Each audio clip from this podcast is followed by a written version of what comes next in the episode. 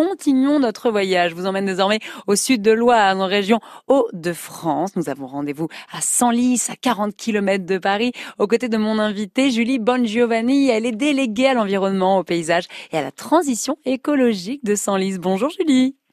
Bonjour. Alors on parle d'environnement, ça tombe bien. Vous êtes euh, notre euh, village, notre ville euh, fleurie du jour. Quatre fleurs, quatre fleurs, ça se mérite, Julie. Comment vous les avez obtenues? Et oui, ça se mérite.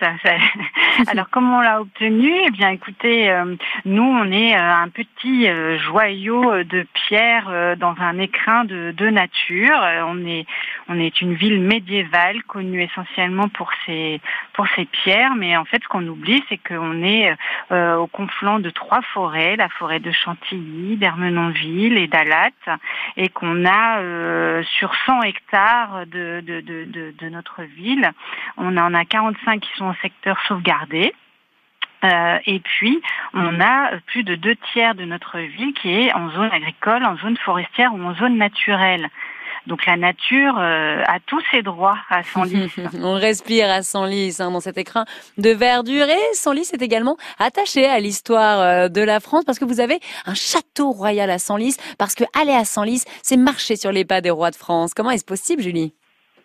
Alors là, complètement. Euh, en fait, euh, on a un centre historique, comme je le disais, qui est euh, qui est très très riche, avec les vestiges d'un château royal, des remparts gallo-romaines, une cathédrale gothique, des ruelles anciennes, et, et derrière, en fait, les murs de, de, de ces maisons, les enceintes de, de ces de ces remparts, on découvre des, des jardins, des jardins secrets, des espaces naturels qui sont vraiment bah, au cœur de la ville.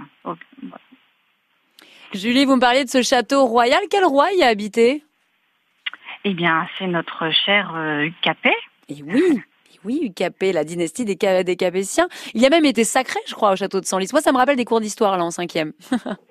C'est ça, c'est ça. C'est une immersion totale dans l'histoire, sans lisse, mais c'est également euh, donc l'occasion euh, de de, de, de, de, voir euh, les, les, bienfaits de, la nature, la biodiversité qui reprend de plus en plus ses droits. C'est aussi comme ça qu'on a gagné notre quatrième fleur, en fait. C'est en, en, allant plus vers l'avenir, en, en, mettant en valeur notre gestion différenciée, en redonnant toute sa place aux espaces fleuris on est passé de 2000 mètres carrés à plus de 10 000 mètres carrés d'espace fleuri dans, notre ville.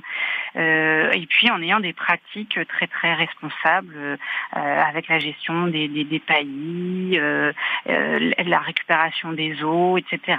Ah, Senlis dans les Hauts-de-France. On en parle avec Julie Bongiovanni. Je le rappelle, vous êtes déléguée à l'environnement, au paysage et à la transition écologique pour la ville de Senlis. Un mot pour conclure. Allez, quel est votre, votre endroit préféré dans Senlis, Julie? Et puis on se quittera là-dessus. Mon endroit préféré? Alors, mon endroit préféré, c'est... Pardon. C'est un espace naturel qui est euh, le long des remparts euh, gallo-romaines. Euh, voilà, et donc on sort de la de la ville euh, pavée et on a une vue euh, sur des anciens marais.